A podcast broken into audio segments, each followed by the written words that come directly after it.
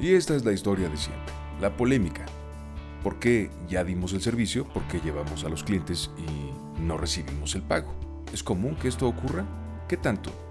Esto ocurrió recientemente esta semana en Connecticut, Estados Unidos.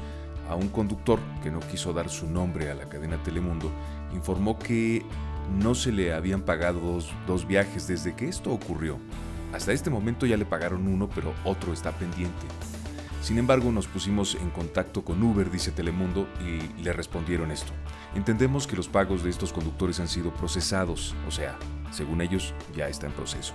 Dicen que están investigando por qué se retrasaron, pero cualquier conductor con un problema de pago debe comunicarse con el servicio de asistencia al conductor o visitar el centro de asistencia al conductor en Stanford, en el caso de Connecticut, obviamente. Otro conductor con el que también hablaron, conocido como Brian, dijo que intentó ponerse en contacto con el servicio de asistencia.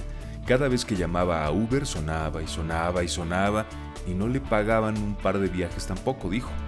Brian dijo también que ha sido conductor de Uber por más de cuatro años aproximadamente y que por lo general estos problemas se resuelven rápidamente, pero no fue el caso.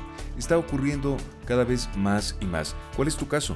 ¿Tienes algo que comentar? Nos interesa que lo hagas donde quiera que te encuentres del mundo. Si eres conductor de Uber, ponte en contacto con nosotros vía WhatsApp a la clave siguiente que es más 52, que es la clave de México, más 52 1 55 20 39 87 76 52 1 55 20 39 87 76 y coméntanos tu caso. Vamos a integrarlo a este mismo programa para que otros conductores, para que todos aquellos que quieran externar lo que les está pasando donde quiera que se encuentren, lo hagan.